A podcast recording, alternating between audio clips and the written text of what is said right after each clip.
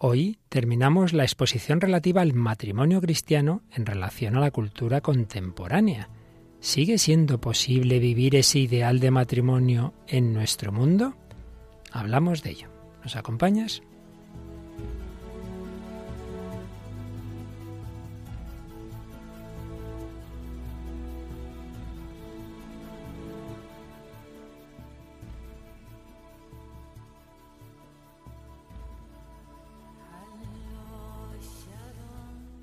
El hombre de hoy y Dios, con el padre Luis Fernando de Prada.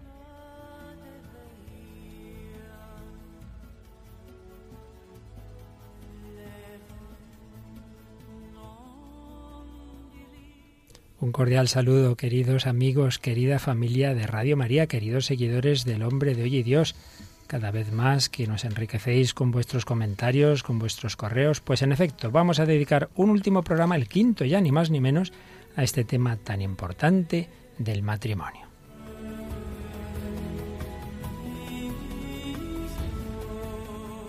Y me acompaña una semana más Raquel Sánchez Mayo. Hola Raquel, ¿qué tal? Hola, muy buenas, padre. Hoy has tenido mucho trabajo porque veo que traes un montón de correos, de mensajes de Facebook, así que cuéntanos algunos, Raquel. Sigue creciendo la familia de, Facebook y bueno, pues ha sido todo un poco en torno, para anunciar el, programa de hoy, eh, habíamos publicado una imagen con una frase de San Agustín que dice, si no quieres sufrir, no ames, pero si no amas, ¿para qué quieres vivir? Y bueno, pues ha surgido pues cosas muy bonitas. Alguien decía que, que, es mejor no amar para sufrir y han salido pues en su defensa Francisco Claudio, que le mandamos un saludo, que dice, si no amas no vives, es un sinsentido porque fuimos creados por el amor y para el amor. Con amor todo es posible, sin amor nada, es como estar muerto en vida. El amor es el único camino. Paz y bien. Y luego eh, Marisa García también decía, la vida sin amor no tiene ningún sentido. Nosotros existimos gracias al amor de nuestros padres. Gracias por este maravilloso programa, me gusta mucho. Y luego eh, Agus y Jesús nos decía, nadie puede, vivir, nadie puede vivir sin amor. Otra cosa es que el amor no sea lo que hoy la sociedad llama amor. Buscar a alguien perfecto una y otra vez, pero nadie es perfecto. Puedes transmitir tu amor en una sonrisa, en un abrazo, y puedes darlo sin esperar nada a cambio, a desconocidos. Amar es tratar a los demás como se merecen. No te cierres al amor porque te cierras así a la vida. Y la primera persona que había escrito, que ha suscitado todos estos comentarios, que me parece que sé quién es, después de ver todo lo que le han respondido, a su vez ha escrito. Sí, tenéis razón todos. Hay muchas maneras de querer. Yo le he abierto mi corazón a las personas que se han cruzado en mi camino y me están ayudando, y yo se lo tengo agradecido aunque tal vez no se me note, pero yo les doy las gracias de todo corazón. Un abrazo. Por la noche estaré aquí para escuchar el programa. Estupendo. Y también una persona que también conocemos personalmente de un país lejano, pero que trabaja en España, Zoe, nos escribía. Hola, como todos los martes estaré a la escucha del programa. En el programa anterior me quedé con la intriga de la continuación de la película. Hmm. Un saludo muy grande para padre Luis Fernando y equipo y pues nada. Bueno, pues lo siento, lo siento, Zoe, pero tendrás que verte la película porque no vamos aquí a destripar el final. Pues nada, lo que sí vamos a destripar, bueno, en la medida de lo que da un programita, por supuesto, es este misterio tan precioso del matrimonio cristiano. Pero hoy queremos añadiros una cosa, hoy vamos a abrir eh, el correo directo durante este programa podéis escribirnos. No sé si nos dará mucho tiempo a ver y leer, pero por lo menos vamos a intentarlo. Así que durante este rato del programa podéis escribir a directo arroba radiomaria.es. Os decíamos que esta vez habría alguna sorpresa, pues esta es la primera, que podéis escribirnos ahora mismo, o bueno, cuando digamos algo que os parezca digno de comentar, a directo arroba radiomaria.es.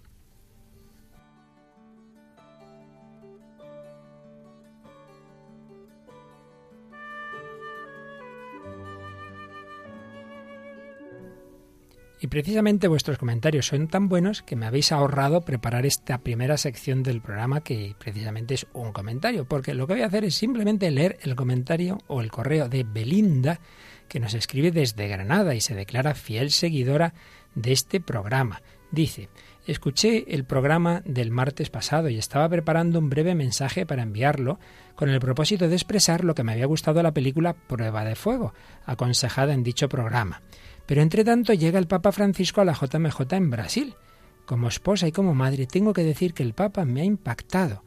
se han quedado verdaderamente grabadas en mi corazón ciertas frases que, aunque dirigidas a esa multitud de jóvenes, se pueden aplicar totalmente a la vida de mi matrimonio y quisiera compartirlas con ustedes. Y nos destaca algunas de esas frases del Papa Francisco en la JMJ como pon a Cristo en tu vida, pon a Cristo y verás crecer las alas de la esperanza para recorrer con alegría el camino del futuro. Pon a Cristo y tu vida será una vida fecunda. Y sigue diciendo Belinda, la fe lleva a cabo en nuestra vida una revolución porque nos quita del centro y pone en él a Dios. Aparentemente no cambia nada, pero en lo más profundo de nosotros mismos todo cambia. En nuestro corazón habita la paz, la dulzura, la ternura, el entusiasmo, la serenidad y la alegría, que son frutos del Espíritu Santo y nuestra existencia se transforma.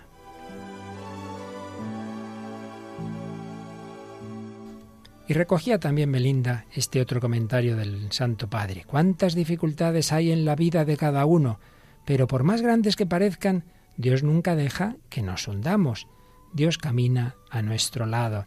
En ningún momento nos abandona. Por eso nunca perdamos la esperanza. Confiemos en Dios y acojamos sus sorpresas. Y entonces el comentario de Belinda es que a continuación el Papa decía, pero hay que entrenarse para estar en forma para poder afrontar sin miedo esas situaciones, esas dificultades. Y dice, esta frase me dejó de piedra.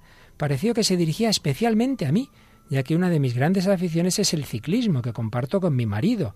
Me someto a exigentes jornadas de entrenamiento para conseguir mis objetivos deportivos, a pesar de que se trata para mí solo de una afición. Me privo de muchas cosas, me esfuerzo bastante, y lo hago como diría San Pablo para obtener una corona que se marchita. Rápidamente me surgió la pregunta del millón. ¿Me entreno con la misma insistencia para la vida del matrimonio? Pero además el Papa nos dejó un magnífico plan de entrenamiento, la oración, que es el coloquio cotidiano con Dios, que siempre nos escucha, los sacramentos, que hacen crecer en nosotros su presencia, y finalmente el amor, el saber escuchar, comprender y perdonar. Todo lo anterior supera con mucho cualquier plan de 40 días para recuperar un matrimonio en peligro. Y es que en esa película que os recomendábamos, Prueba de Fuego era como un plan de ir siguiendo ese librito que iba leyendo el protagonista en 40 días. Pero aquí el Papa nos ha dado unos consejos que nos dice Belinda son todavía mucho mejores. La oración, los sacramentos y el amor concretado en saber escuchar, comprender y perdonar. Y terminaba así su reflexión nuestra querida comunicante granadina. Gracias, Padre Francisco. Se ha convertido en mi entrenador personal.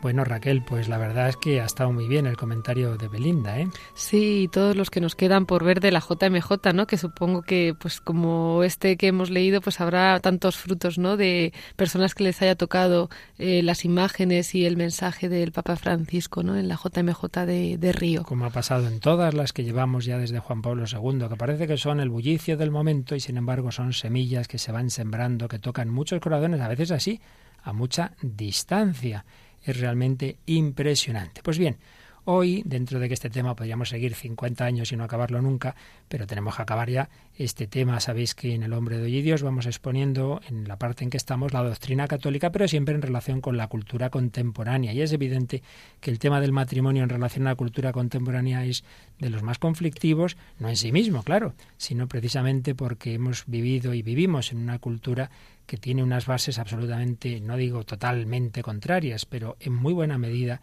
sí que son muy distintas a las bases del derecho natural y desde luego de la fe. Y he oído comentar a sociólogos que un caso, desde luego, muy notable de un cambio de costumbres tan espectacular como el que se ha dado concretamente en España en, en 30 años, de aquella sociedad en la que no había una familia rota, era una cosa rarísima, unos matrimonios abiertos a la vida, la fidelidad, muy extraño las, las infidelidades, el adulterio, a lo que hemos llegado en este momento, pues hay pocos casos en la historia en que se haya producido en tan poco tiempo un cambio tan radical desde ese ideal tan bello de pensar que es posible un amor definitivo, un amor total, un amor exclusivo, un amor en lo bueno y en lo malo, en las alegrías, en las penas, en la salud y en la enfermedad, a simplemente, pues bueno, según en este momento me pide el corazón, o ni siquiera el corazón, sino simplemente mi cuerpo, mis instintos, y, no complicarnos la vida, y al otro en función de mí, y si me gustas bien y si no, no, y si queremos hijos para que nos realicen a nosotros muy bien, y si no, pues los quitamos de en medio, o impedimos que vengan. Realmente son planteamientos completamente distintos. Y los hemos visto en estos programas anteriores en algunas películas. Y hoy hemos traído como dos extremos también de, de estos planteamientos tan contrapuestos. Vamos a empezar por el desastre, porque así lo podemos decir, de tantas no familias, sino no sabría uno ni cómo describir determinadas situaciones familiares como las que recoge una película española, si no me equivoco, Raquel, que se llama Relámpago. Sí, es una película española del año 96 dirigida por Miguel Hermoso y nos cuenta la vida de Pablo eh, Azorín, un adolescente que de clase alta que vive con su madre, Sonia, es Asunta Serna. Un buen día decide buscar a Rafael, su padre, que los abandonó en su niñez. Gracias a un vecino descubrió que residía en Gran Canaria y fue a hacerle una visita. Entonces el, el, hijo con, consigue ver a su padre y se establece entre ellos el diálogo que vamos a escuchar ahora.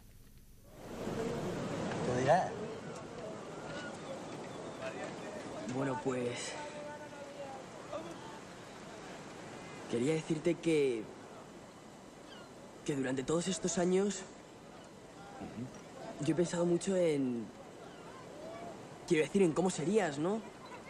¿Tú no has pensado nunca en mí? Bueno, sí, algunas veces, ¿no? Sobre todo al principio, ¿no? Quiero decir, los primeros años. Después ya. ¿Quieres decir que te desentendiste del tema? ¿Te olvidaste de que tenías un hijo? Chaval, ¿tú sabes cuántos hijos tengo yo? ¿Eh? ¿Tú lo sabes? Porque te voy a decir una cosa. Yo no. Mira, chaval, yo he tenido una vida, digamos, que un poquillo aventurera, ¿no? Calculo que debo tener seis, no, siete repartidos por varios sitios. Bueno, eso que yo conozca. Muy divertido, eso que yo conozca, ¿verdad? Sí. Así como si un hijo fuera, pues nada, el fruto de habérmelo pasado bien y ya está, ¿no? ¿Qué más da? Es impresionante porque, porque sí, una amiga que, que, que, había dado a luz hace poco me decía, dice, a mí me parece increíble, dice que la gente esté teniendo relaciones por ahí sin ningún sentido, una noche tal, dice, pero si es que, dice, digamos, dice, de, de dice, es que nace de lo, o sea, un niño viene de lo más bonito, ¿no? De tal, y la gente lo, lo banaliza de tal manera que al final parece pues una moneda de intercambio, ¿no? Y sin embargo, pues es un, es como un don tan, tan valioso y tan sagrado, ¿no? Que deberíamos tenerlo más, más en cuenta esta sociedad que, que, ha perdido pues este el valor no de admirar con, con verdadero con verdadero este tesoro no o sea con verdadero amor con verdadero valor. Una moneda de intercambio o de venganza, porque como le oíamos hace poquito a Kiko Argüello, muchas veces ocurre que lo que parecía amor, que no era tal, se convierte en odio en esas parejas que pasan de un extremo a otro, ¿verdad? Y a veces el odio es tal que dicen, te voy a hacer daño en lo que más te duele, voy a matar a tus hijos. Sí, sí, y estas situaciones que se están produciendo en varios lugares de matar a los niños, de quemarlos, de cosas horrorosas, y uno dice, pero ¿cómo es posible? Pero y eso venía de un amor, porque va a venir del amor. Es una manera de odio realmente inducido, yo diría que en último término, por Satanás, enemigo del hombre. Pues bien, frente a este el hombre ponerse en el centro y todo en función mío, y si tú me gustas te cojo y si no te dejo, y si el niño me viene bien, bien, y si no, no, frente a ese hacerse el hombre su propio ídolo y esa autorreferencialidad en la que siempre podemos caer, el amor verdadero es poner en el centro a Dios y ver a Dios también, ver a Cristo en los demás y concretamente en el matrimonio ver el, en el uno, en el otro, ver a Cristo en el esposo, en la esposa y en los hijos. Hay un número del catecismo que recoge a su vez la Familiares Consorcio 13 y el número del catecismo es el 1643 y viene a resumir todo lo que aquí hemos intentado eh, explicar de la doctrina católica sobre el matrimonio, Raquel. El amor conyugal comporta una totalidad en la que entran todos los elementos de la persona, reclamo del cuerpo y del instinto, fuerza del sentimiento y de la afectividad, aspiración del espíritu y de la voluntad. Mira una unidad profundamente personal que más allá de la unión en una sola carne, conduce a no tener más que un corazón y un alma. Exige la indisolubilidad y la fidelidad de la donación recíproca definitiva, y se abre a la fecundidad. En una palabra, se trata de características normales de todo amor conyugal natural, pero con un significado nuevo que no sólo las purifica y consolida, sino que las eleva hasta el punto de hacer de ellas la expresión de valores propiamente cristianos. Es un número denso, sin duda, el, 13 de Familiares Consorcio y 1643 del Catecismo, pero es una maravilla cómo ha resumido esas dimensiones, un amor total, porque en él entran todos los elementos de la persona. Hemos hablado en estos programas del amor hedonista, del amor romántico, del amor oblativo. Todo tiene su sentido porque el cristianismo no desprecia lo corporal, no desprecia el sentimiento, no desprecia la sexualidad como va a despreciarla si viene de Dios, pero queda englobada en las dimensiones más elevadas del espíritu, de la voluntad, de la inteligencia. Una cosa es integrar la pasión, integrar el instinto y otra cosa es dejarse llevar por ello. Todos los elementos de la persona. La unidad lo que decía Santa Raquel es tan absurdo que se unan cuerpos cuando esos cuerpos no expresan la unión del corazón. Es algo falso, porque lo realmente importante es ser un solo corazón y lo difícil, porque implica tiempo, implica amistad, implica, implica conocer y respetar los ritmos del uno y del otro, compartir. Y cuando ya se comparte realmente lo, eh, eh, elevado, lo espiritual, entonces se expresa corporalmente, pero hoy día es al revés. Corporalmente nos unimos, pero unimos el qué? un, mero rozamiento de pieles, tiene que ser una unidad personal. Serán una sola carne si son un solo corazón. Y si eso es así, tiene que ser también para siempre la indisolubilidad y la fidelidad. Y a su vez, ese amor se abre a los demás y en primer lugar a los posibles hijos, a la fecundidad. Y nos decía aquí Juan Pablo II, y lo recoge el catecismo, que en principio esto puede darse en todo amor conyugal natural, pero en el sacramento del matrimonio, en el matrimonio cristiano, tiene una especial fuerza y es símbolo del amor de Cristo a su iglesia, sacramento que da una gracia para poderlo vivir, como veíamos en el programa de la semana pasada, cuando Cristo está en medio es posible amar con un amor oblativo, es posible perdonar, es posible amar al que no te ama, a lo mejor pues en un matrimonio uno tiene que dar mucho y el otro no le corresponde y uno se cansa. Bueno, pues mira a Cristo que te ha dado todavía más. Pues decíamos antes que si la película Relámpago, una película española moderna, refleja esa desunión de tantas familias, vamos a ir a una antigua, pero muy bonita, que seguro que algunos la despreciarán como de la España negra y no sé qué, y sin embargo pues refleja esa, eso que se vivía en muchas familias. Esto no son teorías, esto lo he visto y lo vemos ahora en otras familias cristianas. Me refiero a la gran familia, es donde estaba el inolvidable abuelo Pepe Isbert y donde, bueno, dinos tú quién más intervenía en esta película. Pues la, la, Gran Familia es una película española del año 62 dirigida por Fernando Palacios, eh, en la historia de una familia numerosa formada por un matrimonio, Alberto Closas, que es aparejador pluriempleado, y Amparo Soler Leal, que hace de la madre de los, de los 15 hijos de todas las edades. El abuelo, José Isber, que es el padrino de bautizo de cinco hijos y no, perdón, el, el abuelo José Isber y luego el padrino de bautizo de los cinco hijos que es José Luis López, Vázquez, Que, te, que, hace, que es graciosísimo. Y bueno, entre pues eso, pues todo, pues todo lo que es los, los avatares de esta familia, ¿no? De formada por 15 hijos. Lo cual, repetimos, no es ninguna teoría, porque recordarás que hace dos o tres programas trajimos un reportaje en el que recogíamos la romería que una familia numerosa hacía a una ermita de la Virgen y me parece recordar que tenían 13 hijos y luego nietos ni se sabe, ¿no? Ni se sabe, me parece que más de 50. Entonces no son teorías y esto sigue existiendo, pero es verdad que hoy día es mucho más minoritario. Podemos escuchar dos fragmentos de la gran familia. Por un lado, cuando están los esposos que ha vuelto el marido a casa y todo el jaleo que hay con los niños y tal, y están los dos hablando que andan muy mal de dinero, y luego en un segundo momento están paseando en torno a la playa, es verano, y entonces ven a uno de sus hijos ya adolescente silbando a una chica y escuchamos también el diálogo que van a tener. A veces me desespero. Vamos, ¿qué dices? Sí, siempre tengo la tremenda sensación de estar bordeando el fracaso. No he podido darte nada de lo que tú podías esperar. Ya ves, ni siquiera logré ser arquitecto. Pero has hecho un futuro arquitecto. Me has dado no solo la esperanza tuya, sino 15 esperanzas. Sí, tienes razón. Aunque no tengamos dinero, somos los más ricos del mundo en ilusiones. Ilusiones de carne y hueso. Lo que vamos a tener en la familia. Un médico, un abogado, un diplomático. ¿Diplomático? Crispulo no, seguro. Ese será algo grande. Pero de diplomático nada. Quizá alguno llegue a ministro. ¿Por qué no? Y nos llamarán los respetables padres de su excelencia. ¿Oyes? Sí, esa va para soprano ligera. Qué extensión de voz, qué registro. Anda, vete a tus cosas y déjame a mí. Bueno, ¿y qué harás? Aprovechar lo de los otros. ¿Dónde paran? ¿Transformados, teñidos o que quedan de trapos de cocina? Esta vez hay que buscar otra solución. Mamá, no puedo hacer que se calle. Mira la papilla de frutas y como si nada. No para de chillar. Y pensar que algún día pagarán millones por oírla cantar en la escala de Milán. Hasta Juanito. Es natural, Carlos. Las vacaciones, el mar. Es el tiempo del amor para ellos. ¿Te das cuenta? Pronto empezarán a dejarnos solos. Bah, no pienses en eso todavía. ¿Por qué no? Es cosa de pocos años. Ya empezamos a ser, No digas que viejos. Solo lo que se llama personas mayores. aunque nos sigamos queriendo, hace ya tanto tiempo. No, Mercedes. Hace muy poco. Hoy mismo. Porque cada día me vuelvo a enamorar de ti. No ha pasado nada. Y hoy empezamos otra vez.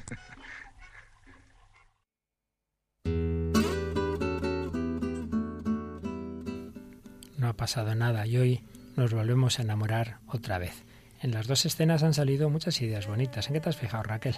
Yo, más que fijarme en una idea concreta, estaba pensando que muchas personas, pues, eh, con esto que decíamos, ¿no? Que, que antes, cuando has comentado que antes las cosas eran de otra manera, que no había tanto divorcio en España, que tal, pero, mm, sé que hay escépticos que dirán, no, no, sí lo había, pero estaba escondido Sí, y no sé qué y sí, tal, sí. y la gente no... Y pues a mí lo que me sorprende es que habiendo divorcio, habiendo bueno, todo lo que hay, ¿no? Las facilidades, tal, todas las agresiones a la familia, pues yo sigo viendo, vamos, se siguen viendo todavía violencia doméstica, se sigue viendo infidelidades cada vez más. No digas o sea, todavía, sino cada vez más. Cada vez más incluso, o sea, yo tengo amigos en, en puestos de trabajo así importantes y dicen que no conocen a ningún algún jefecillo o jefazo que no tenga una querida y luego tienen su familia y su esto. Y esto es una realidad, esto no me lo estoy inventando. Y esto pasa. Y entonces dices, bueno, no había tanta libertad, no, esto no era para mejorar las condiciones, el divorcio, tal, para no tener que aguantar estas cosas.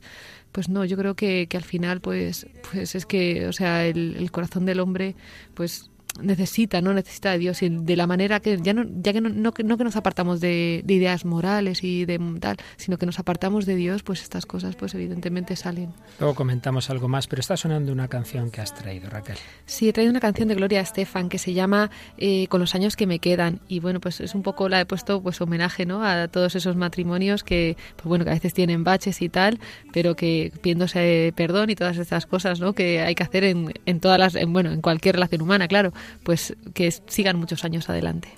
No puedo imaginar vivir sin ti. No quiero recordar cómo te perdí. Quizás fue inmadurez de mi parte. No te supe querer. Te aseguro que los años que me quedan los voy a dedicar a ti.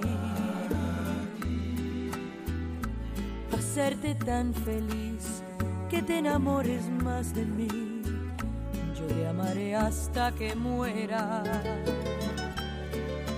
¿Cómo comprobar que no soy quien fui? El tiempo te dirá si tienes fe en mí, que como yo te amé más nadie te podrá amar jamás. Dime que no es el final. Sé que aún me queda una oportunidad.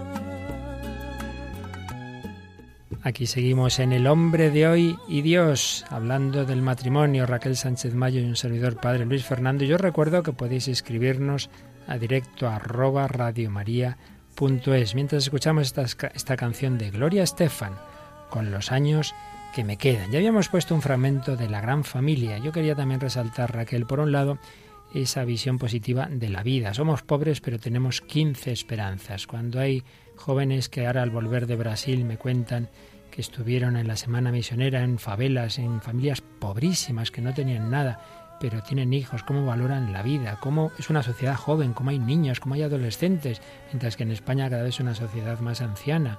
Tenemos dinero, aunque ahora también estemos en crisis, pero no hay comparación a pesar de todo con estas naciones, ¿no? Y sin embargo no tenemos lo más importante, que es la riqueza de la humanidad, la riqueza de la vida. Estábamos este fin de semana, nos invitó una familia de artistas a su casa y eh, pues habían hecho como, habían abierto como sus casas pues, a más familias que conocían y me parecía una cosa rarísima, ¿no? Estar, eh, habían venido varias familias con varios niños y era una situación que, que, o que siendo común, pues no es tan común, o sea, que vayas a una reunión, que alguien te invite y esté lleno de niños aquello, ¿no? Y, es sorprendente, ¿no? Y, cómo, no sé, y cómo nosotros que tenemos más, pues somos más egoístas en el tema de, de, los hijos, ¿no? Y cómo los que tienen menos, pues nos dan una lección en todo esto, ¿no? No es necesario, eh, no sé, el anteponer el dinero al, a todo, ¿no? sin duda, sin duda. Eso por un lado aparecía en esa película y por otro lado en la segunda escena pues cómo es posible un amor para toda la vida, pero como hemos visto en programas anteriores, cuando ese amor no se reduce al mero sentimiento, porque evidentemente el sentimiento es muy voluble, cuando va viendo algo más hondo, más profundo, cuando son las voluntades las que se van entrelazando, los ideales que se van compartiendo, el hacer cosas juntas, por ejemplo, las JMJ, cuando salen esas parejas que han sido voluntarios, que han estado preparando con ilusión eh, esos grandes eventos y, y, nacen desde ese compartir esa famosa frase de San Exupéry que decía amar no es tanto mirarse a los ojos cuanto mirar juntos en la misma dirección. En el caso matrimonial son las dos cosas, también hay que mirarse a los ojos. Pero si te miras a los ojos y no hay un ideal común más grande que uno y que el otro, pues entonces la cosa va a durar lo que va a durar, porque se queda en ese nivel del sentimiento. Es posible algo más grande parejas y familias en la JMJ, porque yo aquí en Madrid dormía al lado de una familia hindú de no sé cuántos hijos que estaban ahí con el carrito, con la niña llorando, y, y luego muchos amigos también que se cono que bueno que iban a la JMJ juntos, han tenido hijos y han querido seguir participando con sus hijos de, de las Jornadas Mundiales de la Juventud, lo cual me parece una riqueza porque son la, nueva cantera ¿no? de, de jóvenes cristianos. Claro que sí, pues fíjate que este ideal enseguida impactó cuando nace el cristianismo. Eh, en aquella sociedad tan terriblemente decadente que era ya el Imperio Romano, el siglo I, II, III, que iba para abajo, pues les impresionaba ver esos matrimonios cristianos. Que, que, que, eran fieles, que tenían hijos, que no los tiraban si los niños nacían con alguna deficiencia. Eso impactó mucho. Hay un texto muy famoso de Tertuliano, que es un mártir cristiano que muere hacia el 225, un texto que recoge la Familiaris Consorcio y en parte también el Catecismo, que si te parece Raquel lo, lo puedes leer. ¿Cómo podré expresar la felicidad de aquel matrimonio que ha sido contraído ante la Iglesia, reforzado por la oración eucarística, sellado por la bendición, anunciado por los ángeles y ratificado por el Padre? Porque, en efecto, Tampoco en la tierra los hijos se casan recta y justamente sin el consentimiento del padre. ¿Qué yugo el que une a dos fieles en una sola esperanza, en la misma observancia, en idéntica servidumbre? Son como hermanos y colaboradores. No hay distinción entre carne y espíritu. Más aún, son verdaderamente dos en una sola carne, y donde la carne es única, único es el espíritu. Juntos rezan, juntos se arrodillan, juntos practican el ayuno. Uno enseña al otro, uno honra al otro, uno sostiene al otro. Unidos en la Iglesia de Dios se encuentran también unidos en el banquete divino, unidos en las angustias, en las, en las persecuciones, en los gozos. Ninguno tiene secretos con el otro, ninguno esquiva al otro, ninguno es gravoso para el otro. Libremente hacen visitas a los necesitados y sostienen a los indigentes. Las limosnas que reparten no les son reprochadas por el otro. Los sacrificios que cumplen no se les echan en cara, ni se les pone dificultades para servir a Dios cada día con diligencia. No hacen furtivamente la señal de la cruz, ni las acciones de gracia son temerosas, ni las bendiciones han de permanecer mudas. El canto de los salmos y de los himnos resuena a dos voces, y los dos entablan una competencia para cantar mejor a su Dios. Al ver y oír esto, Cristo se llena de gozo y envía sobre ellos su paz. Te ha gustado, ¿eh? Maravilloso. Ya te notaba que te ibas entusiasmando. emocionando aquí. Según lo leías, ¿eh? Fíjate que una de las ideas la habíamos comentado antes, ¿no? Que son dos en una sola carne y donde la carne es única, único es el espíritu. Y juntos rezan, juntos se arrodillan, juntos practican el ayuno, que es el famoso lema del padre Peyton, ¿no? Familia que reza unida permanece unida, unidos en la oración. Es muy bonito una, una, una práctica que un párroco de Madrid suele hacer en las bodas, y es que en el momento del consentimiento les lleva un Cristo, acercan un, un Cristo, y ponen la mano los dos sobre el Cristo y, ahí, con esa mano en el Cristo, es cuando hacen las promesas. Yo te prometo a ti serte fiel en las alegrías, en las penas, en la salud, en la enfermedad, etcétera. Y por lo visto lo aprendió porque oyó que en un pueblo Creo recordar que de Bosnia se enteró de que no había habido en los últimos años ni una sola separación, ni un solo divorcio. Y, y, en los demás pueblos de alrededor, sí, ¿por qué será esto? Entonces le dijeron que hacían así las bodas. Y dijeron, pues, pues no está mal la idea. Pues pero, pero, pero hay que añadir algo. Y es que no solo hacen eso en la boda, sino que luego tienen el compromiso un poco de que todas las noches tienen que dirigirse a un Cristo y rezar juntos, y si se han peleado, que es cosa que puede ocurrir y ocurre en esta vida porque nadie somos perfectos, y han discutido, ante Cristo tienen que pedirse perdón. Es un buen propósito, ¿verdad? Me parece una idea buenísima y espero que los oyentes que nos estén Tomen escuchando buena tomen buena nota. Bueno, pues Raquel, creo que habías visto también un testimonio que aunque en este caso es un, un, matrimonio no católico, sino evangélico, pero evidentemente como todo lo bueno que compartimos en el espíritu ecuménico, pues es de todos, creo que nos viene muy bien en este programa de hoy. Pues es un testimonio pues maravilloso, ¿no? De una pareja muy joven norteamericana, se llaman Ian y Larisa, eh, ha, circulado mucho por internet, así que a lo mejor algunos oyentes la han podido oír. Luego lo podemos poner en la página de Facebook sí, para que el que quiera lo vea. Lo Está vea. en inglés pero subtitulado. Subtitulado en español y yo creo que merece la pena vale verlo. la pena ver las imágenes. Sí, está, está muy bien hecho y además con mucho, con mucho, con mucho cuidado.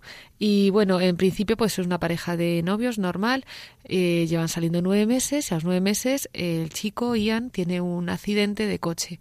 Ella cuenta que lo único que rezaba, le pedía a Dios es, que, no tuviera dañado el cerebro, ¿no? O sea, que no tuviera ningún daño cerebral. Y, bueno, pues efectivamente, pues tiene un, un daño cerebral, Ian, pero bueno, eh, pasa una noche crítica que parece que no que no responde y al día siguiente pues empieza a responder de manera muy tímida, ¿no? Pues ella se plantea qué hacer, ¿no? O sea, ante esto el chico tiene es, se mueve muy torpemente, no habla bien eh, y bueno, pues ella empieza a ver como imagen de, del amor que Cristo que Cristo nos, nos tiene, ¿no? El, el, lo que dice la, la, lectura de San Pablo, creo que es, ¿no? El misterio de Cristo y la Iglesia. Sí, pues así es como lo ve ella, ¿no? Ella es la parte fuerte y Ian, pues que está, que está así, pues con este problema, pues es la parte más débil. Y pues así sabiendo también que él quería, tenía intención de casarse con ella antes del accidente, pues ella decide casarse con él. Es maravilloso ver en, en la boda, ¿no? Como él está sentado, pues en, en enfermo, la silla, en, la, silla de ruedas. Con la cara típica de quien tiene un daño cerebral, daño cerebral. la boca abierta. Y ella, que es vamos, una chica guapísima, guapísima. Es, es, una escena preciosísima.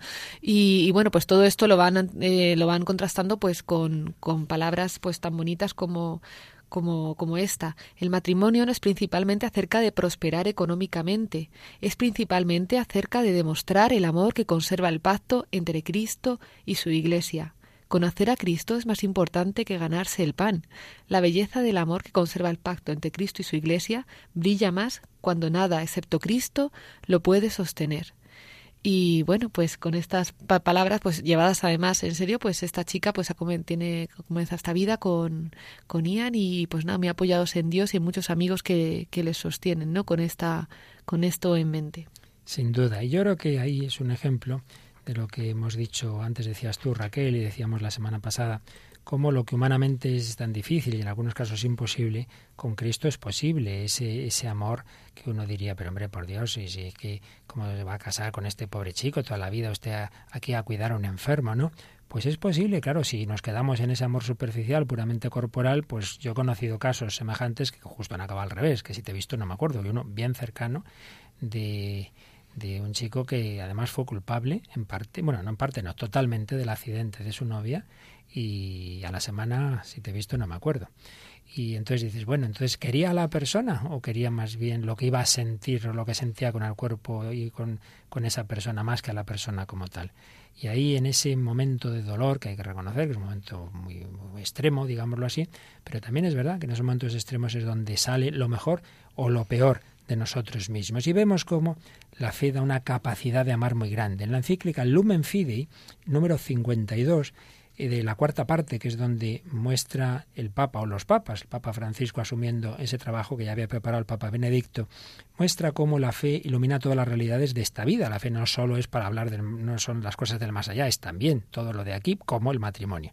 Y tiene estas ideas tan bonitas, fundados en ese amor, hombre y mujer pueden prometerse amor mutuo con un gesto que compromete toda la vida y que recuerda tantos rasgos de la fe.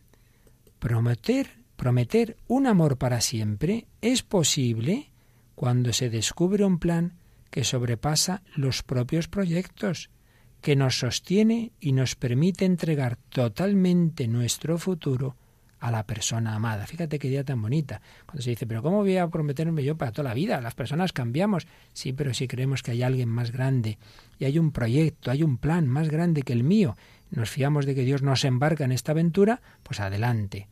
La fe además ayuda a captar en toda su profundidad y riqueza la generación de los hijos, porque hace reconocer en ella el amor creador que nos da y nos confía el misterio de una nueva persona. Es un misterio, evidentemente, muy grande, que Dios confía a los hombres una persona, una persona imagen y semejanza de Dios.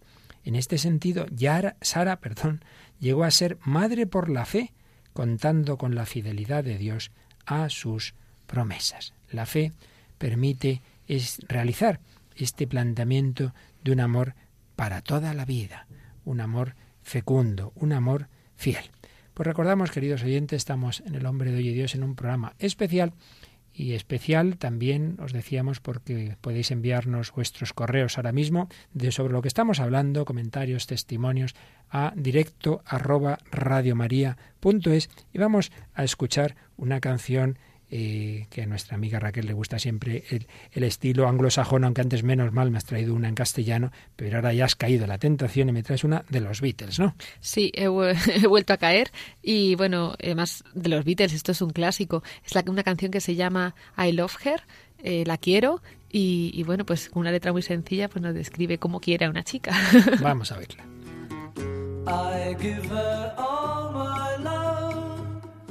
That's all I do. And if you saw my love, you'd love her too. I love her. She gives me everything and tenderly the kiss my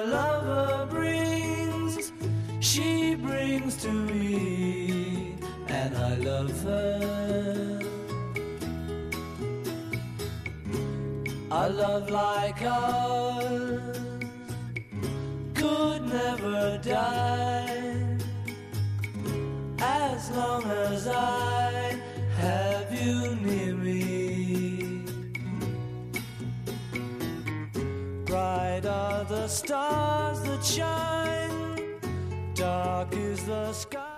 Es posible el amor para toda la vida, pero es difícil. El número 1648 del Catecismo dice lo siguiente. Puede parecer difícil, incluso imposible, atarse para toda la vida a un ser humano. Por ello es tanto más importante anunciar la buena nueva de que Dios nos ama con un amor definitivo e irrevocable, de que los esposos participan de este amor que les conforta y mantiene, y de que por su fidelidad se convierten en testigos del amor fiel de Dios. Los esposos que con la gracia de Dios dan este testimonio, con frecuencia en condiciones muy difíciles, merecen la gratitud y el apoyo de la comunidad eclesial. Sin embargo, es verdad, y lo reconoce el número siguiente del catecismo, que pueden darse situaciones en que sin culpa de una persona, pues realmente la convivencia se vaya volviendo imposible y eso la Iglesia siempre ha sabido y admitido que a veces no queda otra solución que la separación. Pero hay que saber distinguir. Una cosa es divorcio, que es romper ese vínculo, otra es separación física y una tercera posibilidad es lo que se llama la nulidad, que es que lo que parecía un matrimonio válido realmente no lo era. Yo he comprado una casa, que bien, tengo mi casa y de repente descubro que el contrato era nulo porque se la he comprado a una persona que realmente no me la podía vender. Pues yo creía que tenía una casa y no la tenía. Es lo que se da en la nulidad. Una sentencia de nulidad no es un divorcio por la Iglesia, como dicen algunos, sino que es estudiar si fue válido el matrimonio, como puede pasar en algún caso, hay algún caso famoso del sacerdocio. Un famoso filósofo, Zubiri, dijo que había sido ordenado sacerdote sin libertad, bajo presión, se estudió el caso y se vio que sí, que era verdad. Entonces se declaró nula esa ordenación, ¿no? Pues también hay matrimonios nulos. Que luego puede haber personas que realmente el matrimonio fue válido y engañen en el proceso. Bueno, a los jueces eh, humanos los pueden engañar, a Dios no. Eso es otro tema. Pero tenemos que tener clara la diferencia. Divorcio sería eh, por nuestra propia decisión eh, rompemos un vínculo cuando tú habías prometido y Dios había realizado un vínculo para toda la vida, tú no puedes hacer eso. Eso es una cosa. Separaciones, el vínculo sigue, pero mira, chico, no hay manera de, de convivir en paz, pues nos tenemos que separar físicamente. Y tercero, la nulidad, que en ese caso no ha habido matrimonio antes, pues sí que puede darse un nuevo matrimonio. Se dan hoy día, y también lo dice el catecismo, cada vez más, por desgracia, eh, personas buenas, y yo conozco también, no faltaría más, católicos buenos, pero que bien eh, han tenido esa ruptura y no han sido capaces de mantener ese primer vínculo y entonces están viviendo con otra persona. Se da ese drama y claro, no pueden comulgar, pero una cosa es que no puedan comulgar, como podría comulgar mucha gente que a lo mejor comulga sin deber, y sin embargo, otra cosa es pensar que están excluidos de la iglesia. De ninguna manera. Deben ir a la iglesia, deben hacer oración y están invitados a participar en la misa, aunque no puedan llegar a la comunión. Es un tema delicado, doloroso, no lo podemos olvidar, pero como en otras situaciones, hacer una comunión espiritual, pero son miembros de la iglesia amados por ella. Ciertamente situaciones difíciles, aquí no podemos entrar en los detalles, sino que damos esas pinceladas básicas de lo que significa ese ideal del amor matrimonial. Y hoy, queridos amigos, añadimos a la posibilidad de los correos tan buenos que aprovechamos siempre el que tengamos ahora unos ocho minutitos o diez minutitos, si queréis, de llamadas en directo Hoy no lo solemos hacer, pero en este caso nos ha parecido que al acabar todo un bloque, porque hoy terminamos la, exposición de la segunda parte del catecismo. Vimos la primera parte, la doctrina sobre el, credo, Dios, Jesucristo, etcétera, segunda parte los sacramentos, y tras unos días de descanso entraremos en la tercera, en la moral. Pues hoy, si os parece, podéis llamarnos. Eh, nos van a recordar ahora el teléfono de llamadas en directo. Para participar en directo, 91 153 8550. 91 153 8550.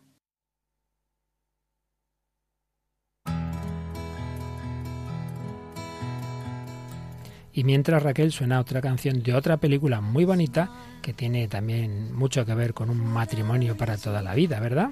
Sí, es la, la, vida es bella. Es una película, bueno, muy conocida porque tuvo un gran éxito comercial, de público. Y, bueno, dirigida y protagonizada por Roberto, por Roberto Benini, el actor, eh, el actor italiano este tan, tan conocido, pues nos narra pues una, una, historia de amor pues en medio del drama que fue pues la ocupación nazi y pues bueno un matrimonio que es llevado a, Auschwitz. Él, él, por ser judío junto con su hijo y ella por voluntad propia para acompañar a su marido y a su hijo al campo de, de concentración. Y ella pues dice no no si mi, mi marido y mi hijo van al campo yo también quiero ser fiel en la vida y en la muerte pues vamos a abrir, como os digo, las llamadas. Sí, os rogaría que no sean llamadas simplemente a decir que nos gusta o no el programa. Bueno, pues agradecemos mucho, sino de aportaciones, de testimonios y a ser posible del tema que estamos tratando, del matrimonio. Me parece que ya tenemos una llamada, ¿no es así, Juan? Pues adelante. Hola. Muy buenas tardes, noches. ¿Con quién hablamos? Con Nona. ¿Con? Nona. Nona, ¿de dónde nos llamas? Desde Albacete, Albacete. Pero soy de República Dominicana. Ah, ya decía, y a mí este nombre no me suena mucho de por aquí. ¿Qué, qué, qué nos cuentas? Estoy encantada de la vida de, estar, de saludarlo, porque la verdad es que me encanta. Radio María es mi compañera a lo largo prácticamente de todo el día. Eres fiel a ese matrimonio con Radio María. Sí, sí, la verdad que sí. Solo lo descuido cuando voy a misa, que gracias a Dios puedo ir todos los días.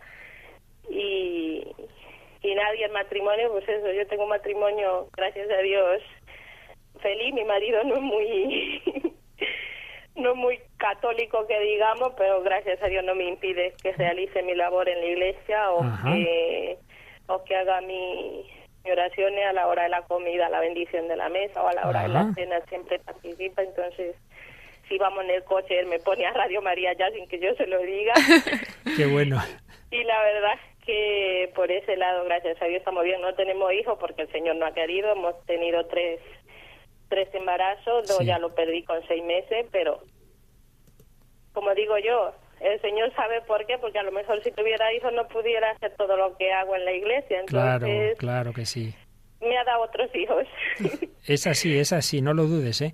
Porque... Me ha dado otros hijos. Pues soy catequista, llevo dos grupos de catequesis, aparte también soy ministra extraordinaria de la comunión, creo la comunión a los ancianos, entonces creo que el Señor me ha dado otra cosa que llena el vacío de no tener hijos propios. Fíjate, Ona, que el número 1654 del Catecismo dice, los esposos a los que Dios no ha concedido tener hijos pueden llevar una vida conyugal plena de sentido, humana y cristianamente. Su matrimonio puede irradiar una fecundidad de caridad, de acogida y de sacrificio tú tienes esa fecundidad en la iglesia de caridad, de apostolado, de catequesis. Por tanto, eso es lo importante, que sea de una manera física o sea de una manera eh, catequética, evangelizadora, espiritual. Por eso nos llaman a los sacerdotes padres o a las religiosas madres, porque también hay una fecundidad espiritual. Así que mucho ánimo, ¿eh?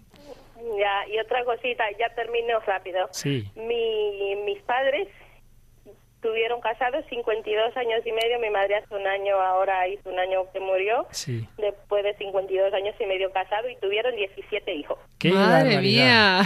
Oye, esta llamada es estupenda porque estás confirmando todo lo que estamos diciendo. Todo, todo. 17 embarazos, o sea, 3 abortos y 14 niños normales. Qué, bien, qué bien. Pues sin ninguna... Bueno, fíjate, hay un, un, cardenal que ya murió hace años, que era precisamente argentino, como nuestro Santo Padre, y que él una vez contó esto. Dice, mi madre, y cuando tuvo el primer hijo le dijeron los médicos, uy, usted no puede tener más hijos, sus embarazos son muy peligrosos, de ninguna manera. Y ella dijo, pues lo siento mucho, yo me voy a fiar de Dios. Mi madre tuvo 13 hijos y yo soy ese trece, decimotercer hijo. Era el cardenal Eduardo Pironio. Vaya, qué bien. Así que nada, oye, pues muchísimas gracias, nos alegramos de haber hablado contigo también. A ¿eh? vosotros por estar ahí siempre y por la compañía que nos hacéis. Bueno, pues a rezar mucho también por Radio María y nosotros vamos a rezar también para que tu marido todavía se acerque más a la fe. Espero, la verdad que espero vuestras oraciones. Yo estoy segura de que el Señor actúa cuando quiere y donde quiere y que va a actuar y estará actuando siempre en mi marido. Sin duda. Pues muchísimas gracias. Un abrazo. Un saludo. Muy bien, pues fíjate Raquel, vamos a comentar, ha comentado una también lo de rezar en casa. Si alguien más quiere llamar, todavía tenemos tiempo en el 91 153 85 50.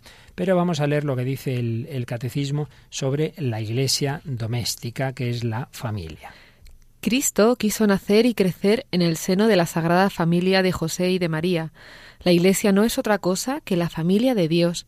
Desde sus orígenes, el núcleo de la Iglesia estaba a menudo constituido por los que, con toda su casa, habían llegado a ser creyentes.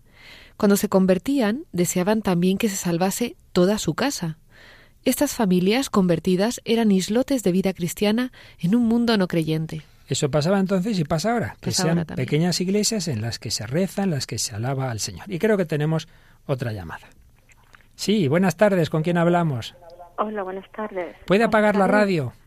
Sí, con Isabel. Isabel, ¿de dónde nos llamas? De Cartagena. Bueno, Isabel, ¿qué nos cuentas?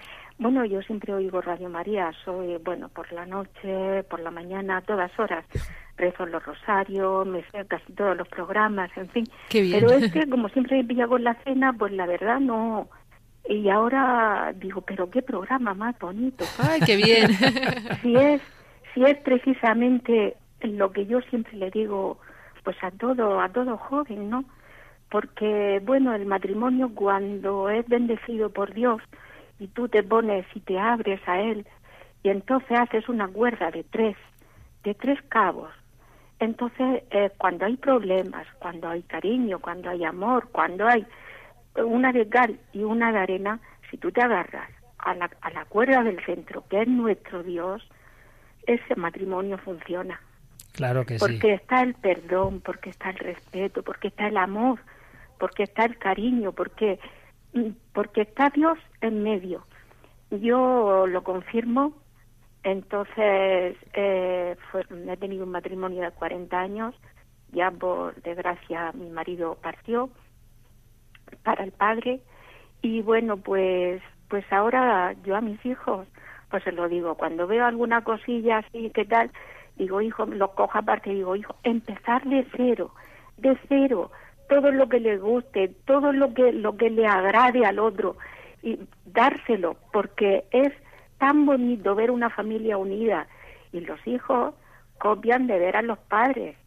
Y entonces pues aunque sin querer pues pues no están viendo no están eh, viviendo lo que nosotros vivimos y es muy importante que demos amor. Muy bien, Isabel, muchísimas gracias. Oye, nos estás confirmando todo, pero tenemos que cortar porque hay una llamada más y se nos va el programa. Pero oye, esto es una, maravilla. Yo, estoy emocionada además con el testimonio de Isabel. Las llamadas, todo nos lo, nos lo confirma. Fíjate, también 40 años y, y todo lo... 40 años parece una niña. Yo he dicho 40 años de patrimonio. yo creía que tenía veintitantos.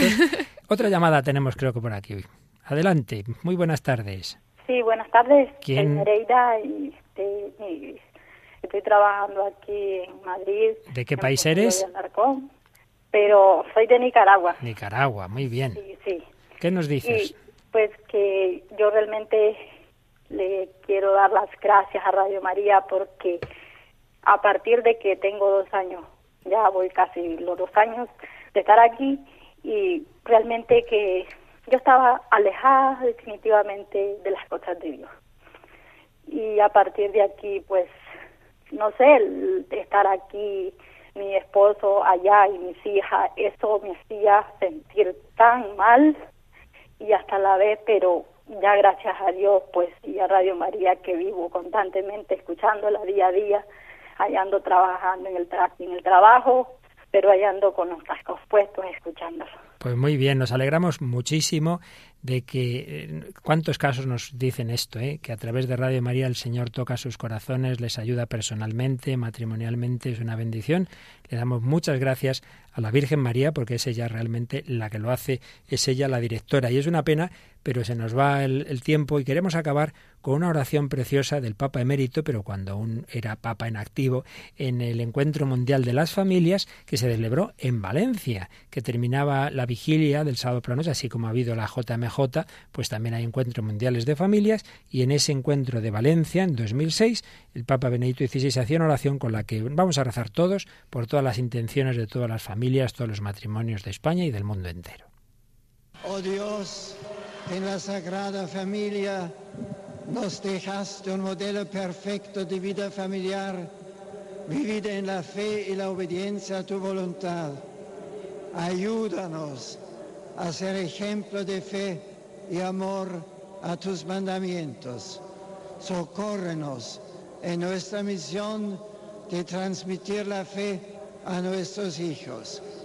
Abre su corazón para que crezca en ellos la semilla de la fe que recibieron en el, bautismo.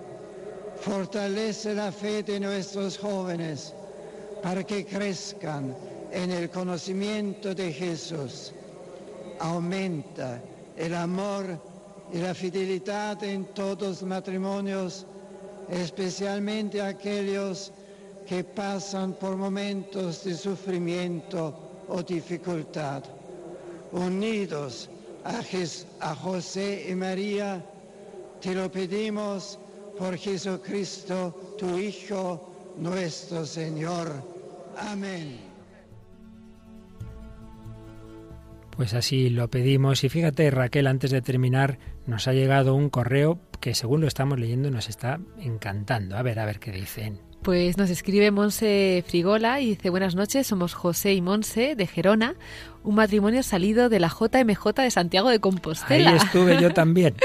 y de Chestocó ya de novios. Nos casamos en el año 1995. Dice, el Señor nos quiere mucho, nos ha bendecido con 10 hijos, 6 niñas y 4 niños. Ser familia numerosa es una pasada en todos los sentidos, muchas risas, muchos gritos, mucha ropa y mucho amor. También mucho sufrimiento, pero el Señor siempre nos ayuda. Él es el centro de nuestro hogar. Intentamos educar a nuestros hijos en el amor a Dios y a España, unidos en la oración. Un abrazo. Pues un testimonio vale más que mil palabras, porque todo lo que decíamos al principio confirma que es posible, que es posible casarse para toda la vida, que es posible casarse en el Señor, que es posible tener familia numerosa tanta crisis, tanto no sé qué, que es posible, hombre, nos fiamos de Dios, que es posible. Pues muchísimas gracias a este matrimonio que nos ha escrito este testimonio tan bonito que además confirman los frutos de las JMJ. ¿Cuántos matrimonios santos están saliendo de esas jornadas, vocaciones de todo tipo? Pues queridos amigos, terminamos, como os decía, este bloque de programas del Hombre de Dios dedicado a los sacramentos. Y vamos a tener unos cuantos días de reposición de los primeros programas, porque los próximos días no nos va a ser posible ir avanzando, ya seguiremos un poquito más adelante, pero esos primeros programas que empezábamos, el Hombre de Dios, sin saber muy bien a dónde iba a ir, y que luego hemos visto que ha sido una fórmula que os ha gustado mucho y que a muchos les está calando, esos primeros programas que hicimos, sobre todo pensando en personas no muy piadosas precisamente, incluso no creyentes, porque hablan del deseo que todo corazón humano, aunque se diga ateo, tiene de Dios, pues los próximos días vamos a poderlos volver a escuchar. Pero aunque no hagamos unas semanas esos programas, seguimos en contacto con vosotros. Nos podéis escribir como siempre, Raquel.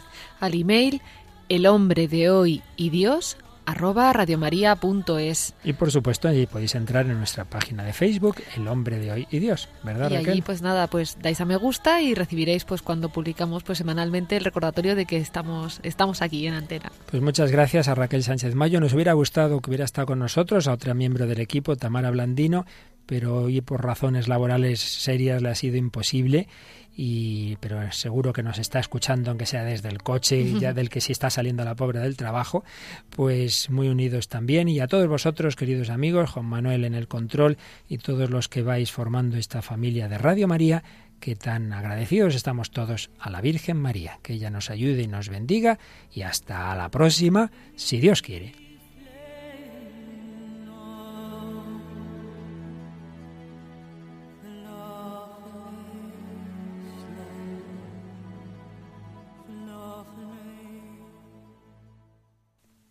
Así concluye El hombre de hoy y Dios, un programa dirigido en Radio María por el Padre Luis Fernando de Prada.